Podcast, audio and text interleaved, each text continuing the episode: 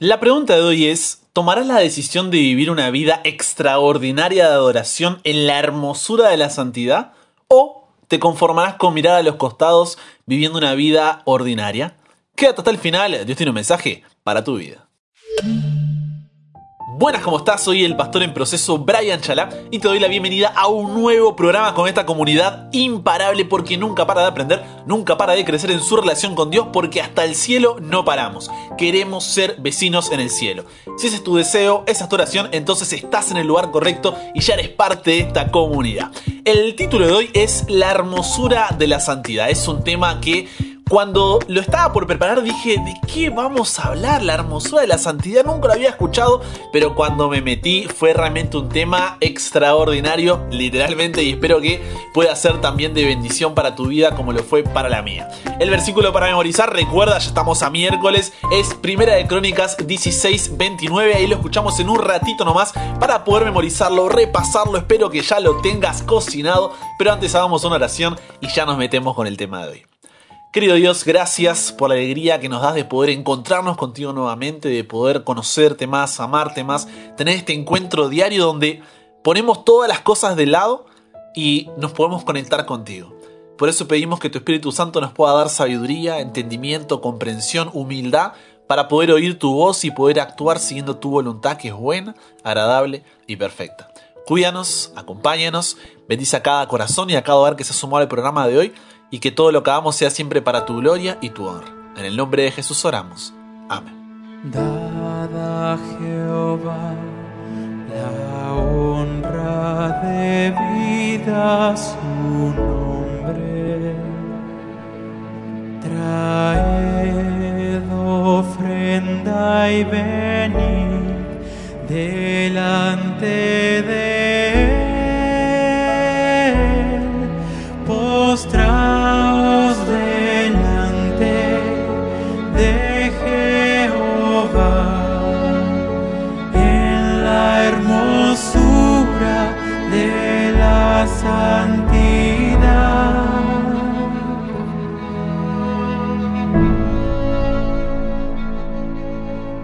pesar de la entrada del pecado en este mundo, el Creador siempre buscó estar en medio de su creación. El Padre buscó estar en medio de sus hijos. Y en Éxodo 25.8 le dijo a Moisés, y harán un santuario para mí, y habitaré en medio de ellos. Este santuario, que para el que por primera vez escucha esta palabra, sería una especie de templo que era movible, ¿no? Porque era como una carpa enorme, pero que era donde se adoraba a Dios. Y este santuario fue la forma que utilizó Dios para que el pueblo de Israel pudiera comprender el plan de salvación. Y mira que la intención de Dios no era liberarnos solamente de Egipto, como había pasado, sino también y sobre todo del pecado. El santuario estaba ubicado en medio del campamento hebreo. O sea, estaban las tribus todas alrededor y el santuario justo en el medio. Y se dividía en tres grandes partes. Primero, el patio, donde estaba la fuente del agua y el altar del sacrificio. Segundo, el lugar santo, donde se encontraba la mesa para el pan de la proposición, el candelabro de oro y el altar del incienso. Y finalmente el lugar santísimo, donde se encontraba nada más y nada menos que el arca del pacto. El arca no era solo un mueble más del santuario, sino que allí se manifestaba la presencia de Dios, la Shekinah, en medio de los dos querubines que tenía en cada uno de sus lados. Pero si llegamos a 1 de Samuel capítulo 4, relata que en un momento de la historia, cuando Israel batallaba ahí contra los filisteos, como siempre, comenzaron a ser derrotados y en la desesperación de la batalla, la desesperación de la derrota, los dos hijos del sacerdote Elí, Ofni y Finés, tomaron el arca del santuario y la llevaron a la batalla. Cosa que no debían haber hecho, pero ni locos. Y a pesar de eso, ese día los filisteos vencieron y encima el arca de Dios fue tomada, fue secuestrada. El siguiente capítulo, primera de Samuel 5, relata que los filisteos llevan este arca a la casa de sus dioses. Pero Dios mostró que él era más fuerte que su dios Dagón e hirió con tumores a los que tenían el arca. Entonces los filisteos enseguida dijeron, devuelvan ese arca porque si no nos vamos a morir todos. Por eso primera de Samuel 6 y 7 dice que luego de siete meses que el arca estuvo en tierra de los filisteos, finalmente la dejaron en Kiriat Jearim, en la casa de Abinadab, a las afueras del pueblo, y así la devolvieron a Israel. Pero el tiempo pasó y el arca no volvió a donde pertenecía. Y en Primera de Crónicas 13 nos encontramos con David como rey de Israel, que convoca a la asamblea del pueblo y dice, hey, ¿por qué no traemos el arca a Jerusalén, a la capital, para que vuelva al santuario donde pertenece y la presencia de Dios vuelva a estar en medio de su pueblo? A la asamblea le encantó esta propuesta, estuvo de acuerdo y más de 30.000 personas se sumaron a ese viaje, en el cual se traería el arca de nuevo a casa. Y es así como llegamos a Primera de Crónicas 16, donde todo el pueblo estaba reunido. Imagina la agitación, el arca hace años que no volvía, hace años que no la veían, y estaban todos ahí, adultos, niños, jóvenes, ancianos, reunidos. Y los versículos 1 y 2 dicen que trajeron el arca de Dios y la pusieron en medio de la tienda que David había levantado para ella. Y ofrecieron holocaustos y sacrificios de paz delante de Dios. Y cuando David acabó de ofrecer el holocausto y los sacrificios de paz, bendijo al pueblo en el nombre de Jehová. Imagina esa fiesta, todo el pueblo reunido, las alabanzas resonaban en cada corazón con salterio, címbalo, arpa, trompeta. Asaf y sus hermanos se encargaron de que sea un día pero memorable para cada uno de ellos, de esos que estarían contando pero por generaciones, pero sobre todo un día memorable para Dios. Y David comenzó a dar las gracias. De esta manera le recuerda al pueblo cómo la presencia de Dios los había bendecido y su pacto seguía en pie para con ellos. Después lee todo el capítulo si quieres, eh, te vuelvo a repetir, es Primera de Crónicas capítulo 16, si tienes ahí un tiempito, pero vamos al versículo 29, donde hay una frase que, que es clave. Porque dice, imagina que estás ahí en medio de toda esa multitud, ¿no? Y dice, dad a Jehová la honra debida a su nombre, traed ofrenda y venid delante de él, postraos delante de Jehová, y atenti, en la hermosura de la santidad. La hermosura de la santidad. La hermosura de la santidad. ¿Qué quiere decir esto? ¿Te preguntaste alguna vez qué quiere decir la hermosura de la santidad? Porque hemos escuchado la palabra santidad varias veces en versículos como, no sé, primera de Pedro 1, 15 y 16, donde dice, como aquel que os llamó es santo, sed también vosotros santos en toda vuestra manera de vivir. Porque escrito está, sed santos porque yo soy santo. O también en Apocalipsis 22, 11 donde dice, el que es injusto, sea injusto todavía, y el que es inmundo, sea inmundo todavía, y el que es justo, practique la justicia todavía, y el que es santo, santifíquese todavía. Pero, a pesar de esto, ¿qué significa la santidad? ¿Qué significa ser santos? ¿Y por qué Dios nos llama a postrarnos delante de Él en la hermosura de la santidad? Comencemos entendiendo qué significa ser santos, ¿ok? Vamos un paso ahí a la vez. Porque para muchos esto es una persona que no se equivoca. Ah, es un santo, una persona que no peca, que no tiene errores o que no ha caído. Entonces, cuando leemos que Dios nos dice, sed santos porque yo soy santo, nos hace pensar que es algo imposible. Porque, seamos sinceros, vivimos equivocándonos. De esa manera nos frustramos pensando que es algo que no lograremos alcanzar o que, no sé, es una meta que está demasiado lejos y nos conformamos con poco, pensando que es un llamado que nos queda grande. Pero ser santo significa ser separado. Pues de nuevo, anota en tu cuaderno, siempre te digo que es bueno tener un cuaderno para poder entender, recordar y compartir de mejor manera lo aprendido, pero anota, ser santo significa ser separado. Y atenti a lo que voy a decir ahora porque es clave. Lo contrario a santo no es, no sé, malo o sucio. No. Lo contrario a santo es alguien común. Porque cuando Dios nos llama a ser santos, significa que nos llama a ser fuera de lo común, a ser extraordinarios. Y la diferencia entre una persona ordinaria y una extraordinaria es el extra. Y ese extra, ¿sabes qué es? es la gracia de Dios transformándote de adentro hacia afuera. Entonces, la santidad es el llamado de Dios a ser extraordinarios, es un llamado a la exclusividad, en donde la presencia de Dios en tu vida te da una identidad y un propósito. Sabes quién eres y hacia dónde vas, porque la gracia de Dios actúa en tu vida. El pueblo de Israel había sido llamado a ser un pueblo santo, a ser extraordinario. había sido llamado a ser exclusivo. Y la presencia de Dios en medio de ellos era la que debía darle identidad y propósito. Pero, ¿qué pasó? dejaron de mirar hacia arriba y comenzaron a mirar hacia el costado. Queremos un rey, dijeron. Queremos ser como las otras naciones paganas. Y así se conformaron con ser un pueblo ordinario, un pueblo común, y dejaron de lado esa exclusividad que tenían con Dios. De esa manera terminaron adorando a todo menos aquel que los había llamado en primer lugar. Vieron en la santidad un peso, algo que no los dejaba ser libres. Sentían que se estaban perdiendo lo que el resto tenía y ellos no. Y no se dieron cuenta que en realidad eran los otros los que se estaban perdiendo del llamado de Dios. ¿Y cuántas veces puedes pensar igual? Vives una vida donde parece que la entrega a Dios es una, una angustia constante. Piensas que si te entregas a Dios te perderás de las cosas que este mundo te ofrece en la universidad, con tus amistades, con tus relaciones amorosas, con tu trabajo y vas tras el poder, el prestigio, la plata y placeres, pensando que ahí está la hermosura de la vida. Pero ¿sabes qué pasa?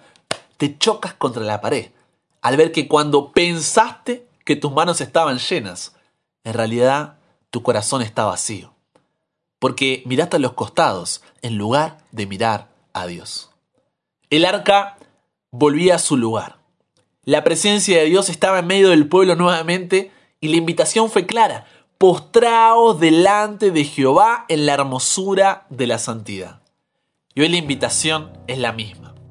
Postraos delante de Jehová en la hermosura de la santidad. Dios te llama a adorar en la hermosura de la santidad. Porque cuando descubres la, la belleza de estar en intimidad con Dios, de tener una relación personal con Él siguiendo su voluntad en lugar de la tuya, porque confías que su voluntad como Padre que te ama es buena, es agradable y perfecta, comprendes cuánto Dios te cuida, te fortalece, se preocupa por ti, te consuela, te guía, te perdona, te levanta, te restaura y te ama. Dios desde el principio quiso estar a tu lado. Eres lo más valioso, único y especial. Eres su obra maestra y te ama como si no hubiera nadie más que tú. No seas como el pueblo de Israel. ¿Por qué sigues mirando hacia los costados, hacia atrás, hacia ti mismo en lugar de mirar hacia Jesús? Jeremías 17:9 dice, engañoso es el corazón más que todas las cosas Proverbios 14:12 dice, hay camino que al hombre le parece derecho, que a ti te parece que es la mejor elección, que a ti te parece que es el mejor momento, a ti parece que es la mejor forma, pero su fin es camino de muerte, porque al final no era lo mejor. Entonces, no pienses que la hermosura de la vida está fuera de Dios. Entrega tu voluntad en sus manos y sigue la suya. Di, ya no vivo yo, Cristo vive en mí porque el mundo pasa y sus deseos, pero el que hace la voluntad de Dios permanece para siempre. Entonces, mi deseo y oración para tu vida hoy es no vivas una vida común, cuando Dios te llama a una vida extraordinaria.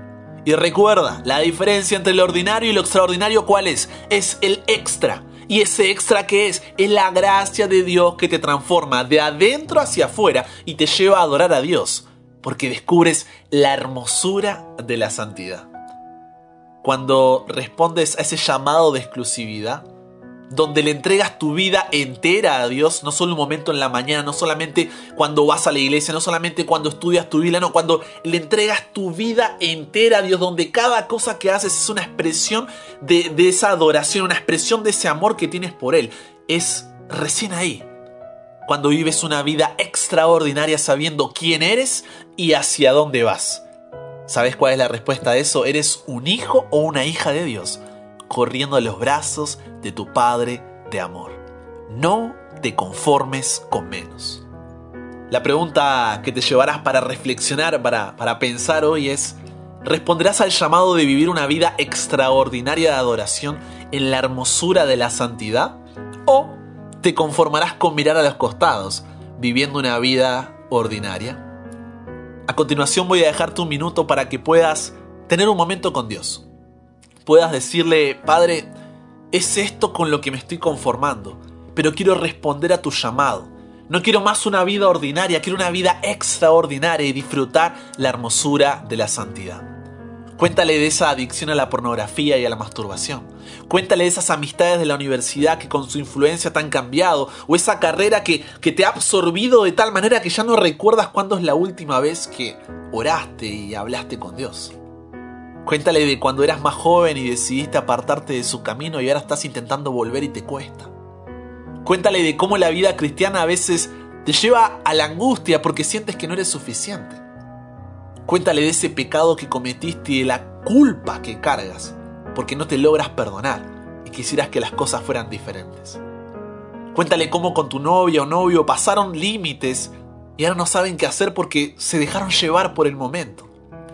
Cuéntale los problemas que tuviste con tu esposa y cómo ahora estás intentando reconstruir tu familia. Cuéntale de esa persona que perdiste y que te hace pensar que, que, que ya nada tiene sentido. Cuéntale de ese trabajo que no te permite ser fiel. Cuéntale de ese hábito que no puedes dejar, pero que está afectando la relación que tienes con él. Cuéntale de ese problema que te hace sentir que estás solo, que no tienes respuesta. No lo sé, pero cuéntale y dile, Dios, ya no más. Mi identidad y mi propósito está en ti. Y aun cuando caiga, me aferraré a tu mano. Aun cuando falle, siempre volveré a tu presencia. Quiero vivir en la hermosura de la santidad. Así que te dejo con Dios. Y luego yo cierro con una oración.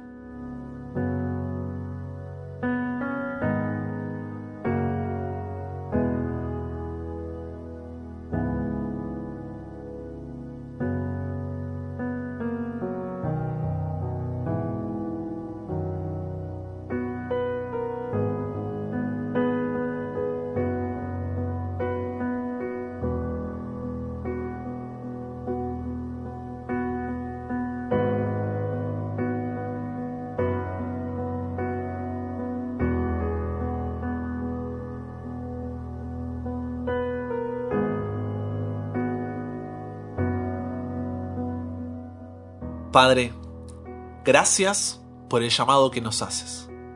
No queremos conformarnos, Dios.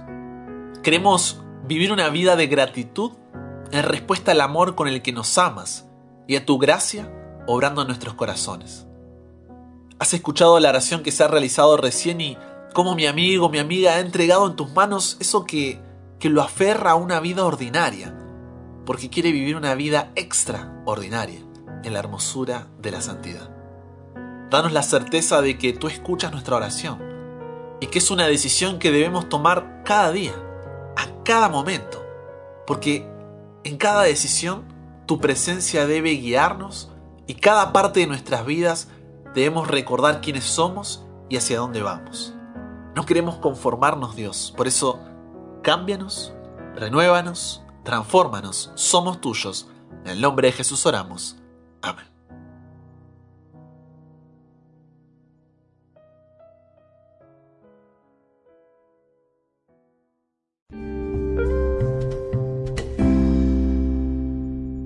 La hermosura de la santidad. Tremendo, me encantó. Espero que puedas realmente disfrutar de esa hermosura, no que realmente sea una hermosura, no una carga, no un peso, no nada más, sino que realmente puedas gozarte en el Señor.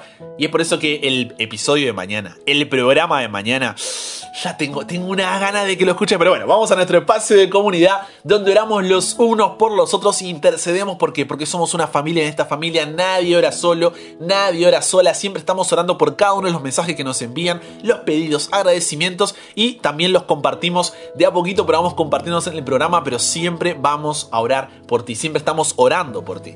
Y el día de hoy Clarisa nos escribe diciendo, hola, soy un oyente de República Dominicana. No sé si recuerdan que les había pedido oración por mi primo Roberto Sosa que tenía un tumor cerebral.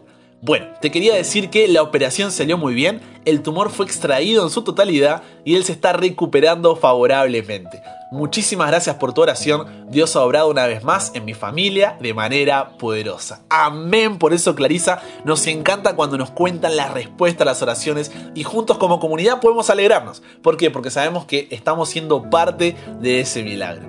También Gladys desde Argentina nos escribe diciendo, hola Brian, buenas tardes. Por favor necesito que la comunidad ore por María Mercedes Coronel, que está internada, está muy delicada y es urgente que oremos por ella. Muchas gracias. Claro que sí, Gladys, estamos acá, estamos juntos. Oraremos por María Mercedes Coronel para que Dios pueda estar a su lado y también con su familia, como digo siempre, que es la que tiene que apoyar, la que tiene que ir acompañando estos momentos difíciles. Entonces, hoy agradecemos por Roberto Sosa y pedimos por María Mercedes. Mañana oramos por ti. Y como siempre terminamos contándote un testimonio de cómo cuando tú compartes este programa llega a corazones como el de Sherlandi, que desde República Dominicana dice, les amo sin conocerles, porque sé que Dios ha sido a través de ustedes. Qué lindo, qué, qué bendición Poder, e, es una frase simple, ¿no? Pero a la vez tan profunda porque es lindo saber que uno puede mostrar a Dios. No se trata de nosotros, del equipo, no se trata de, nada de lo que hagamos, somos simples instrumentos, sino que juntos podamos encontrarnos con Dios. Creo que eso es lo, lo, más hermoso y el objetivo final de todo este programa. Así que gracias Sherlandi o Sherlandi por todo eh, eh, el apoyo, por tomarte el tiempo y a los que comparten este programa para que pueda llegar a corazones como el de ella y ella pueda seguir adelante para nunca parar de aprender y nunca parar de crecer. Así que con eso dicho, hagamos una pequeña oración para terminar nuestro programa de hoy. Querido Dios, gracias, gracias y gracias por esta comunidad hermosa que podemos juntos apoyarnos en este camino al cielo.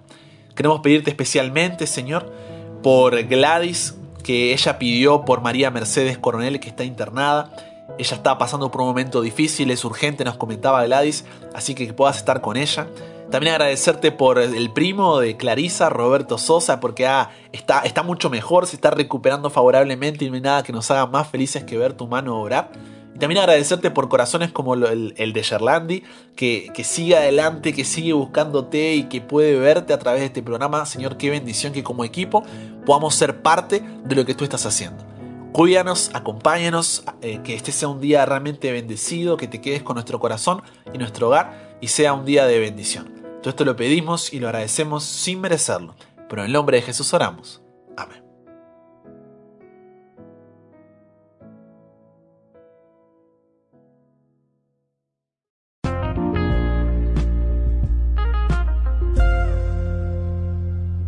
Comparte con nosotros tu testimonio, tu pedido, agradecimiento, alguna pregunta, duda, consulta que tengas sobre el programa, puedes hacerla escribiéndonos a WhatsApp al más 54911 3441-5007 y también te compartiremos por ese medio el programa de domingo a jueves en formato audio MP3 para que puedas tenerlo ahí de manera online u offline para que puedas disfrutarlo, escucharlo donde quieras, como quieras, cuando quieras. Y si te perdiste alguno de los episodios o quieres repasarlo, compartirlo y demás, puedes ir a YouTube, búscame como Brian Chalá, de paso suscríbete que estamos llegando ya a los 11.000 suscriptores. Y también a Spotify, Google Podcast, Apple Podcast, cualquier cosa que termine con podcast, ahí podrás escucharlo también para en el camino a casa, al trabajo, a donde sea haciendo ejercicio, como algunos me contaron, puedas escuchar el programa. Con eso dicho, te mando un abrazo grande y si Dios quiere, solamente si Dios quiere, nos encontramos mañana para nuestro último programa de esta semana. Y recuerda, nunca pares de aprender, nunca pares de crecer, ¿por qué? Porque hasta el cielo no paramos.